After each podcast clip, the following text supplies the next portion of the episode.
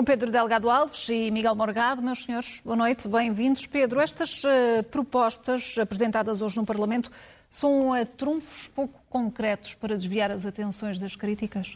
Não, as propostas enunciadas hoje correspondem a uma concretização do que o Primeiro-Ministro e o Governo já têm dito, desde que se foram lançadas as medidas extraordinárias de apoio no contexto da crise gerada no ano passado, ou o agravamento da crise provocada pelo aumento da inflação e pelas, eh, pela situação, enfim, pelas consequências da guerra na Ucrânia, digamos assim, de forma mais simples.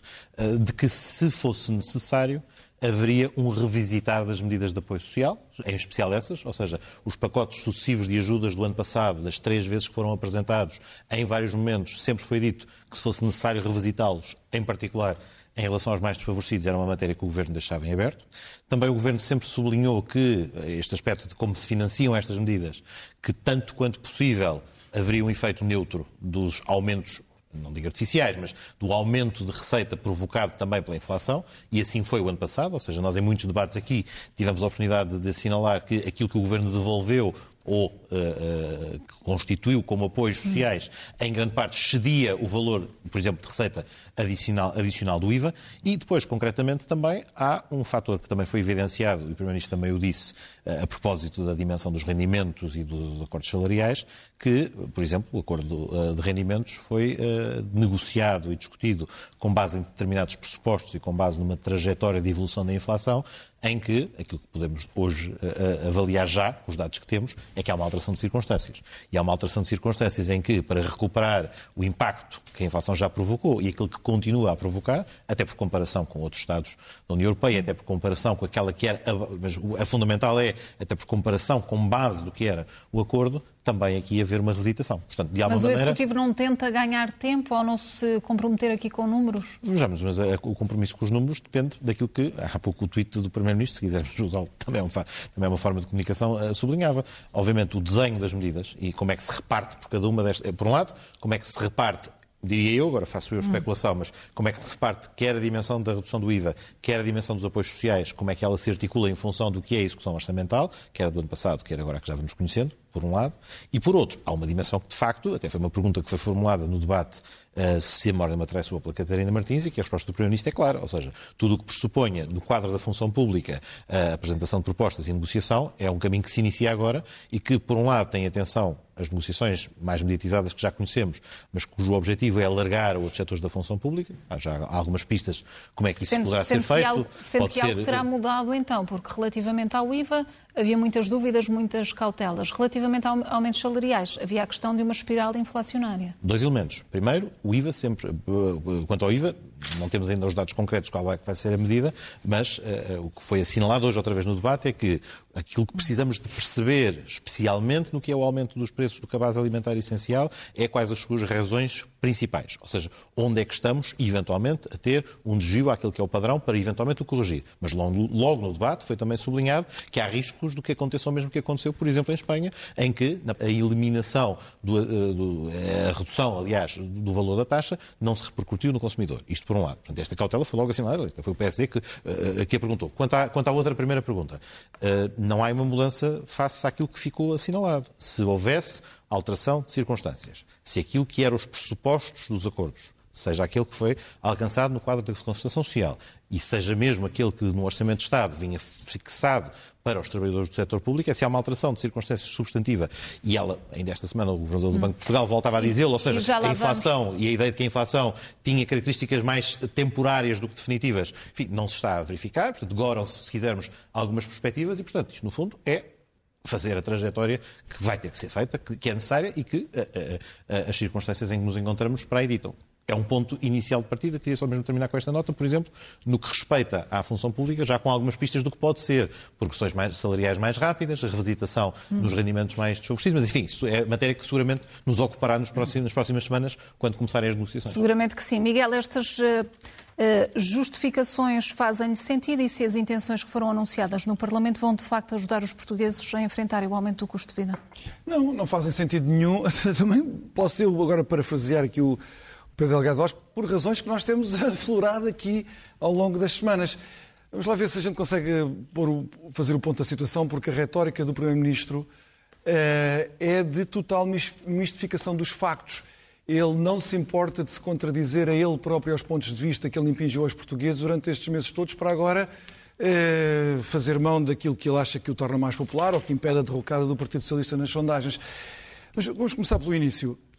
Eh, este governo fez deliberadamente, deliberadamente, não é como agora o Primeiro-Ministro diz, ah, em 2023 percebemos que a inflação afinal não era temporária.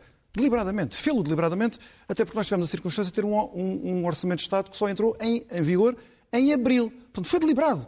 E foi tão deliberado que eu, que não tenho informação nenhuma, como o Primeiro-Ministro tem, que tem aquelas equipas todas a trabalhar para ele e o Ministério das Finanças, eh, disse-o aqui, aqui, em tempo útil, não foi em tempo inútil, não foi depois do facto, foi em tempo útil. O Governo decidiu cortar salários. Decidiu cortar salários e pensões também. Decidiu cortar salários utilizando, como eu na altura alertei, em março do ano passado, iria utilizar o facto dos portugueses já não conhecerem inflação, já não saberem o que era inflação há 25 anos. Isto é uma, é uma espécie de recorrência histórica.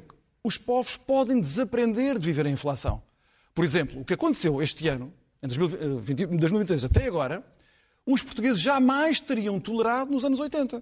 Jamais. Hum. Os sindicatos nunca teriam aceito aquelas, aquelas propostas de aumentos salariais, nunca teriam permitido aquelas, aquela concertação social, aquela farsa que houve ali, como se não houvesse inflação, já depois de toda a tensão inflacionária a crescer. Portanto, houve uma, uma, uma decisão eh, deliberada.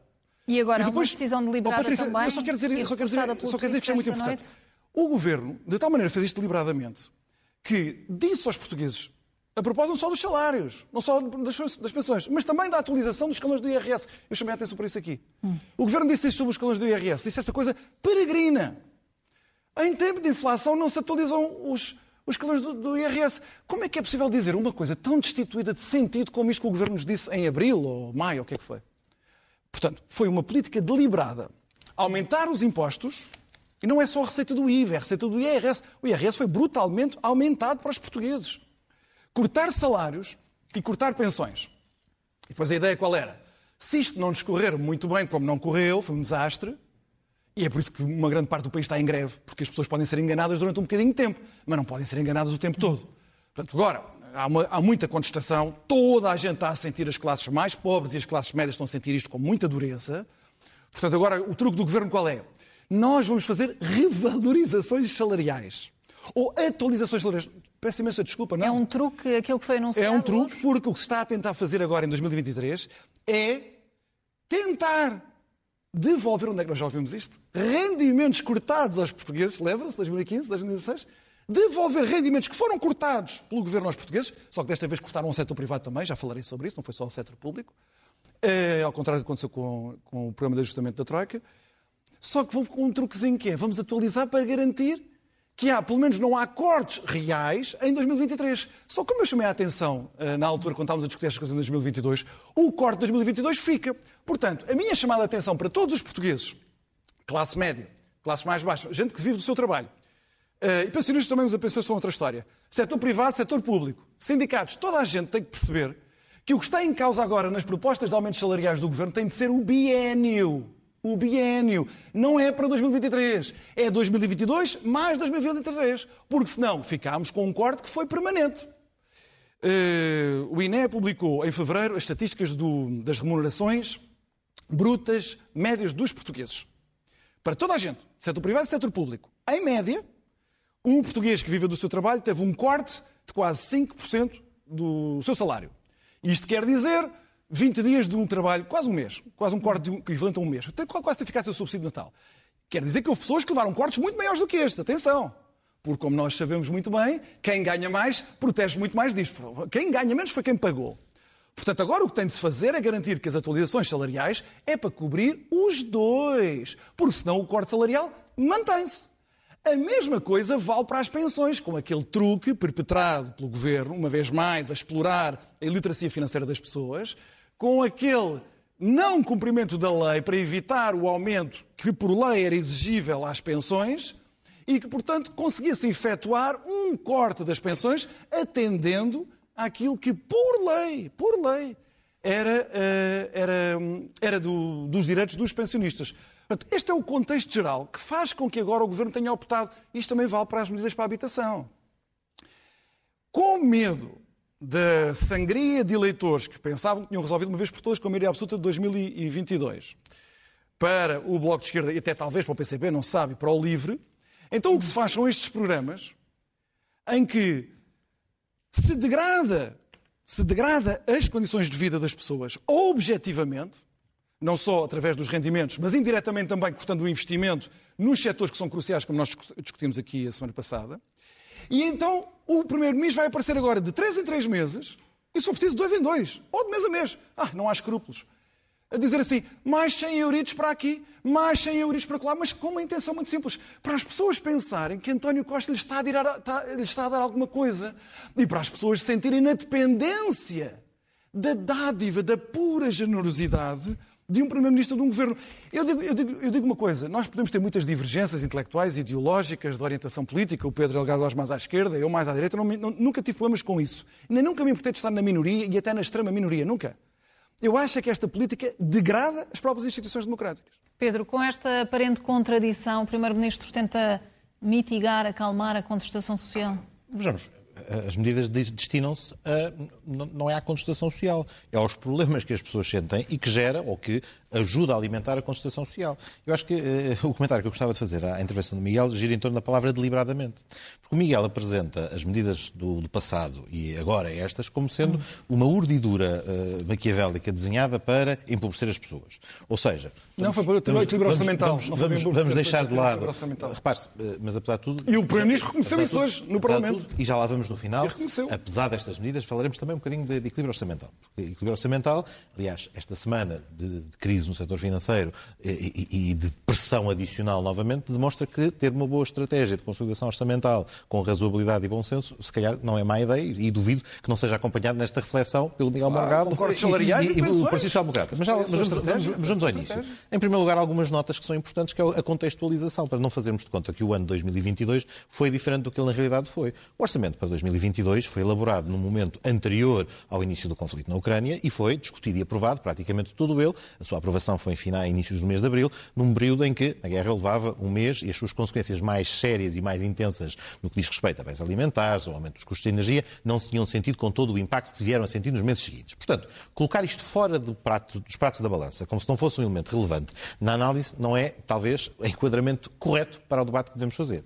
Em segundo lugar, ainda continuando a aproveitar a expressão deliberadamente, esta ideia de que as pensões, agora já em relação ao orçamento para 23, ou às medidas anunciadas e depois se repartiram entre o que foi o apoio suplementar em outubro e depois o que foi pago no início de 2023, esta ideia de que uh, ali era o ardil para cortar, e o PSD até fez um cartaz sobre esta matéria, o PSD conseguiu ter a bravata e a força de fazer um cartaz sobre cortes de pensões que não tinham existido, mas que por diferença conseguia já fazer o cartaz, já antevendo e já prevendo o que é que irá acontecer. Ora, aquilo que estamos a ver hoje em dia, no, na, na, sequência não só das declarações e do debate de hoje, mas daquilo que o Primeiro-Ministro e o Ministro do Trabalho também já deu nota, obviamente que o momento em que se verificaria eventualmente o corte ou um não cumprimento da fórmula era quando, em relação ao próximo ano, em relação a 2024, se na atualização desse momento não fosse cumprido ou não fosse compensado, enfim, até usando a expressão que o Miguel utilizou, o biênio. E aquilo que já foi dado nota é que, obviamente, o objetivo daquela repartição era avançar com liquidez no momento necessário em que as pessoas sentiam mais o aumento do custo de vida no momento de outubro e depois em, em, em janeiro receber a outra metade, sem que isso se projetasse, ou a forma como isto depois iria regularizar e acertar, iria verificar verificar-se mais adiante. Ainda nem chegarmos a esse momento, mas já há nota, quer da parte do Primeiro-Ministro, quer da Ministra do Trabalho, que isso não vai acontecer. Agora, a contestação e é outro aspecto, obviamente, há contestação que se prende muito diretamente com o aumento do custo de vida. E nós temos um aumento do custo de vida que está direcionado, está, perdão, está diretamente relacionado com o aumento da inflação e mais com o aumento da inflação, que apesar do seu valor geral, se quisermos, na casa dos 8%, uh, dos 8% tem um impacto muito maior quando olhamos para o cabaz de produtos essenciais, em que ela está quase no triplo. E é este elemento gerador de maior contestação e de maior insatisfação que, obviamente, traduz um problema e problemas que as famílias estão a viver e para os quais o Governo quer dar respostas. Esta ideia de que, de alguma maneira, uh, o Governo queria uh, este resultado, ou estava conformado com este resultado, ou sequer que previsse este resultado uh, agora, é que também, outra vez, é a construção da urdidura maquiavélica para ter o, o resultado do brilharete orçamental. Como estamos a ver, o ponto não é esse. Eu aqui, eu próprio até já dei nota que, às vezes, na comunicação, o Ministro das Finanças não, tem, não teve a sensibilidade para, no momento em que apresentava os bons resultados da consolidação orçamental, que são valiosos para, para efeitos da nossa uh, solidez da nossa dívida, para efeitos de, de, alguma estabilidade que também necessitamos, ter a capacidade, ter alguma sensibilidade para este, a isto, tudo, todas estas coisas que o Primeiro-Ministro hoje deu nota. Designadamente o facto de, por haver também foram receita... Foram desvalorizadas por, ao longo deste período? Não foram desvalorizadas. Eu acho que às vezes, uh, uh, por um lado, eu acho que se torna hoje muito mais evidente, e os dados recolhidos, não só a partir do indicador que são as greves, porque acho que há outros fatores que também apontam para a existência e provavelmente das greves, têm a ver com, enfim, um acumular de problemas por resolver. Portanto, é natural também que um governo que deixe ter o, o apoio como tinha à, à, sua esquerda, portanto, também, e partidos que estão em crise e que têm ligação ao movimento sindical, é, é natural que isto também ocorra, especialmente num governo que tem maioria absoluta. Portanto, não vejo nada de normal num, num aumento de contestação. Obviamente, quando ela tem por base elementos que já são, estes sim, extraordinários, como estes valores da inflação, aí tem que haver essa, essa cautela e esse, esses elementos adicionais. Mas já agora, não esqueçamos, houve sempre aumento do salário mínimo. Houve atualização de indexante de apoios sociais, de todos os valores para garantir, no orçamento para 23, que não íamos ter uma quebra abaixo da inflação estimada naquele momento. E aquilo que o Primeiro-Ministro hoje vem dizer com toda a clareza é, bem, nós fizemos uma estimativa, e uma estimativa que, face à evolução da economia nos últimos meses, semanas, estamos a verificar que não é suficiente para proteger os mais vulneráveis e para proteger também as classes médias e para proteger aqueles em que o acordo de rendimentos alcançado na concertação social e os acordos que agora, enfim, eh, no quadro das negociações com a função pública, vai ser necessário reabrir e voltar a colocar em cima da mesa. Porque sim, Quer em 2015, a política de rendimentos foi extraordinariamente importante, não só para estas famílias, mas como também para a performance da economia, como agora também volta a ser. E nunca houve uma intenção de desvalorizar o rendimento. Aliás, era uma das metas e era um dos objetivos que estava no programa eleitoral do PS para esta legislatura e está no programa de governo para esta legislatura. Valorização salarial. As condições em que, as condições objetivas, materiais que a economia fornece hoje a este governo para poder fazê-lo, são de facto hum. muito diferentes daquelas que quando se apresentou a votos e, portanto, a dificuldade em concretizá-las, a, a dificuldade em ajustá-las e o tempo mais difícil que vivemos. Miguel, eu sei que vai querer eh, responder e perceber se isto ficou claro, mas deixe-me aproveitar para lhe perguntar também relativamente a Luís Montenegro, que apelou aqui de alguma forma à influência do Presidente da República, perguntar se Marcelo Rebelo de Sousa está a assumir aqui o papel também de líder da oposição em todo este processo. Ele diz que não. O Presidente da República disse que não, vamos acreditar que não. É só dizer duas coisas muito rapidamente. Não se pode criticar o Presidente da República por estar excessivamente eh, em coluna ah, com o Governo não, eu e depois por ser chefe da oposição. Eu sou bastante pródigo na crítica. Tem de ser a mesma, Eu sou bastante pródigo na crítica ao Presidente da República, acho que toda a gente sabe não, isso. Eu sei que és pródigo. É uma acusão de ser excessiva. É? Portanto, a crítica normalmente é a mesma. Não, é porque está feito agora, com os malvados socialistas. Mas eu, eu posso saber, eu critico o Presidente da República, mas agora deixa-me criticar o Primeiro-Ministro. O Primeiro-Ministro não disse em 2015, não foi em 2015 que o Primeiro-Ministro anunciou ao país e prometeu ao país que ia aumentar o peso dos rendimentos do trabalho, dos salários na economia. Não foi. Foi na campanha eleitoral, em janeiro de 2022. Foi no pós-campanha eleitoral. Foi em fevereiro e em março deste ano, não foi em 2015. Já havia guerra na Ucrânia, já havia inflação. E ele disse-o, e talvez algum espectador da SIC Notícias se lembre o que é que eu disse na altura aqui. Que eu desafiava o Primeiro-Ministro, no final de 2022, no princípio de 2023, ainda estamos a tempo, de apresentar quais são os números. Ele disse que ia subir. E eu desafio o Governo a mostrar a toda a gente que os números foram a pique. Um Governo de esquerda, de um homem que até hoje no Parlamento fez, puxou dos galões de, das suas raízes comunistas, degradou o peso dos salários no, no conjunto do rendimento nacional à bruta. Em 2022 foi agora. Outro ponto. O governo gosta destas mistificações. Nós decidimos as coisas ou no dia 1 de janeiro de 2022 ou no dia 1 de abril de 2022, quando o orçamento entra em vigor, e nunca mais se pode tocar nas leis do país. Nunca mais. Isso é uma aldrabice, desculpem, mas tem que ser mesmo assim. É uma aldrabice que o governo conta aos portugueses assustadora. Eu não vou buscar o exemplo nem da Dinamarca, nem da Holanda, senão as pessoas vão dizer, ah, mas lá é diferente. Eu vou buscar o exemplo da Grécia. Da Grécia. Um país com dificuldades administrativas muito superiores às do nosso país. Na Grécia, o que é que é um governo que não é socialista, patriótico e de esquerda? É da direita, daquela direita voz do capital. O que é que fez? Primeiro, aumentou o salário mínimo em 2022. 2022. O governo português também. Não, Sim. o português aumentou 6%. Sim. A inflação foi 8%. Portanto, o português cortou o salário aumentou mínimo. 6% numa trajetória que vinha não, desde 2015 houve, a aumentar todos houve os anos. Houve lá isto até ao fim. Agora não me interrompas. Agora não me interrompas. Vê o que é que os gregos fizeram. É que os gregos não aumentaram. Vê o que é que os gregos fizeram. Em 2022, o governo cortou o salário mínimo nacional.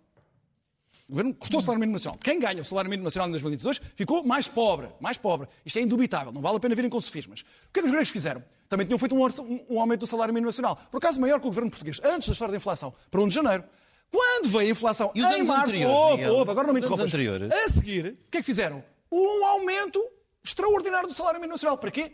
Para totalizar um total de 9,5%. Portanto, os gregos tiveram um aumento do salário nacional, do, do salário mínimo nacional em 2022 contrariamente aos portugueses que levaram um corte. E o que é que os gregos fizeram em 2023?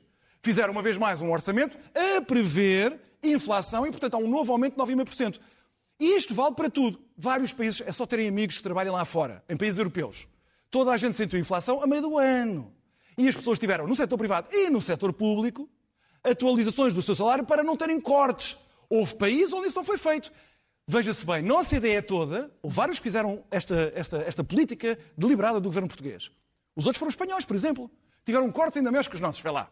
Os salários em Espanha, governo de esquerda, com o Podemos ali e o, e o PSOE ali com toda a sua seu frenesia esquerdista, deram, cortaram os salários e as pensões ainda mais aos espanhóis do que aconteceu em Portugal. Pronto, ao menos isso, não, somos, não vivemos em Espanha. Mas foi o que aconteceu. Noutros países houve atualizações e é óbvio que é assim que as coisas têm de funcionar.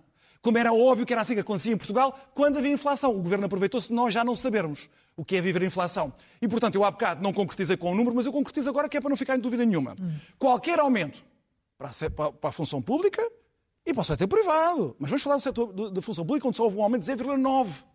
Portanto, o setor, o setor público teve um, um corte superior a um salário anual. Portanto, foi-lhes cortado o subsídio de Natal aos funcionários públicos em 2022. Qualquer aumento que o Governo proponha inferior a 12, 13%, qualquer aumento inferior a isso é um corte. É isso que as pessoas têm que perceber. Portanto, não é dizer agora, não, mas a inflação agora no ano 2023 vai só ser, bem, a estimativa, 5, 6%. Então, propomos um aumento de 5, 6%. Não é assim que funciona. Tem que ser com 12 ou 13%. E a mesma coisa valeria para o setor privado, onde também houve uma recomendação na concertação social que os patrões aproveitaram por isso é que agora há esta grande hipocrisia de dizer como é que os lucros das empresas aumentaram tanto. Não é só distribuição. Aumentaram os lucros das empresas generalizadamente? Claro! Então os preços com a inflação subiram. E com a ajuda do governo, com a colaboração do governo, esmagaram os salários dos trabalhadores. Estranho seria que, num contexto de crescimento económico, os lucros das empresas não subissem. Esta é a política económica deste governo. E eu não digo que seja para emborrecer os portugueses. Eu não sou desonesto, como foram os socialistas, quando uh, o meu partido estava no governo, que diziam que era a missão do Pedro Passos Coelho empobrecer os portugueses. Essas mentiras, essa demagogia rasca, eu não farei. Eu disse qual era o objetivo da política do governo, que eu até disse que tinha um aspecto salutar, que era o equilíbrio orçamental e reduzir a dívida. Agora, o que eu não aceito, não aceito, é a mentira de se dizer que há o brilharete do, do, do equilíbrio orçamental e, ah, não, os, os cortes salários não houve. Isso não houve. Isso não, não podemos aceitar. Isso é uma mentira. E, e, mais, os portugueses já perceberam que é uma mentira. Para, para concluir, deixe-me fazer-lhe uma pergunta, porque fiz a, a pergunta também, também ao, ao Miguel relativamente à troca de recados entre o Presidente da República e o Primeiro-Ministro sobre este Bem, pacote da habitação. Ambos vão estar juntos agora na Cimeira Ibero-Americana. Vão ter tempo para alinhar os chakras? Ah, até no voo. Ah, várias horas, no, várias horas de avião. É uma obesidade estendido, já não se pode fumar nos aviões, nenhum fuma. Mas é uma, é uma boa oportunidade para pôr a conversa em dia. Portanto, seguramente já tiveram já momento. Fuma, já, já ninguém fuma. Podem vapear, não sei se não ah, parece é verdade, seja o caso é nenhum, nenhum dos vaping. Ora bem, muito rapidamente. Em primeiro lugar, uh, não vou voltar àquilo que digo aqui várias vezes depois do Miguel dizer que, que este governo custou salários, que é uh, o elemento de. É não, sintético. É sintético, é, é, é, aquele elemento habitual. Não obstante haver aumentos salariais, o Miguel acha que é preferível incorporar. Olha, Catarina Martins hoje no Parlamento disse isso. Para falarmos, para passar esta ideia dos cortes de salários. E também já agora fazer estes comparativos com a Grécia. Quando Portugal, entre 2015 e 2022, tem um aumento do salário mínimo de quase 40%, e a Grécia, no mesmo período, não faz praticamente aumento do salário mínimo. Até, desde quando? Até, desde quando? Desculpa, até, desculpa. Não, não, não, desculpa. Desde, qual foi o período que tu falaste? O, o, o do aumento de 2015 a 2022. Não, não houve. Não, não, não. Na Grécia, aumento do salário mínimo. Eu posso ter aqui os números. Nesta escala. Ah, não, isso é completamente falso. É completamente falso. Escala nos anos anteriores. Sabes qual é o salário mínimo na Grécia hoje? Em qualquer caso. É 780 euros. O nosso é 160 euros. Os aumentos Começaram um na base de 600. Mas a nossa base é mais recuada. O nosso aumento e a nossa progressão não, eu digo, mas não é verdade. Isso não é verdade. Isso, isso pode ser demonstrado factualmente, mas não é verdade. Miguel, agora para, para o Pedro anteriores, quer nisto do Não, não é verdade. E já agora... A base de início é 650 euros. A nossa base de início não, a base de início dos gregos quanto muito. A nossa é mais recuada. Nós para a início tivemos anos de travagem, anos de travagem, anos de travagem entre 2009 e 2014, que é, que é um período em que não há aumento, não há movimento.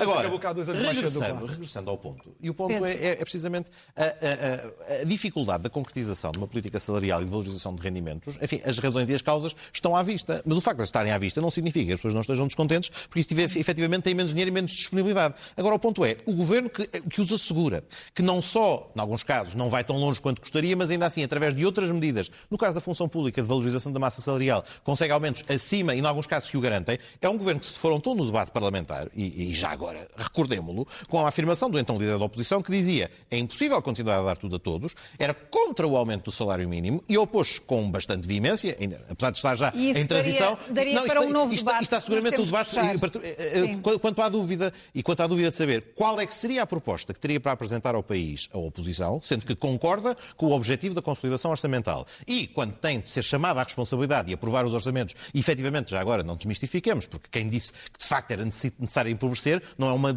uma declaração inventada e colocada na boca do então Primeiro-Ministro. É descontextualizada, Ele- ele é. disse- ele- Descontextualizada ele- é. ele disse a mesmo e disse a mesmo Descontextualizada porque é, que foi o que acreditava vocês fizeram a porque toda a hora. acredi- acreditava com esse contexto, eu acho que não, não precisamos de dizer, não podemos usar expressões como rasca ou mentiroso, quando efetivamente é a interpretação que a esmagadora maioria das pessoas Ah. faz daquelas declarações. Mas, Ah, mas- então mas- mas dessas objetivamente, não É só, não só todos os orçamentos, todos os orçamentos é do pós-pandemia, se quisermos, especialmente estes dois que já lidaram com esta matéria, não fecharam a porta a medidas extraordinárias. E, portanto, esta ideia de que nada é intocável, isso não só não é sabemos verdade, como aqui ao longo do ano passado, várias vezes, quer em abril, quer depois em julho, quer depois em setembro, discutimos os sucessivos pacotes de apoio. Ficamos quer com depois, essa ideia. quer Querem depois manter os portugueses de e, mão estendida, vamos ver. Querem manter os portugueses de mão estendida necessidade para o surge, sul. Miguel é Morgado, que o Governo não falhará. boa noite a ambos, obrigada e até para a semana.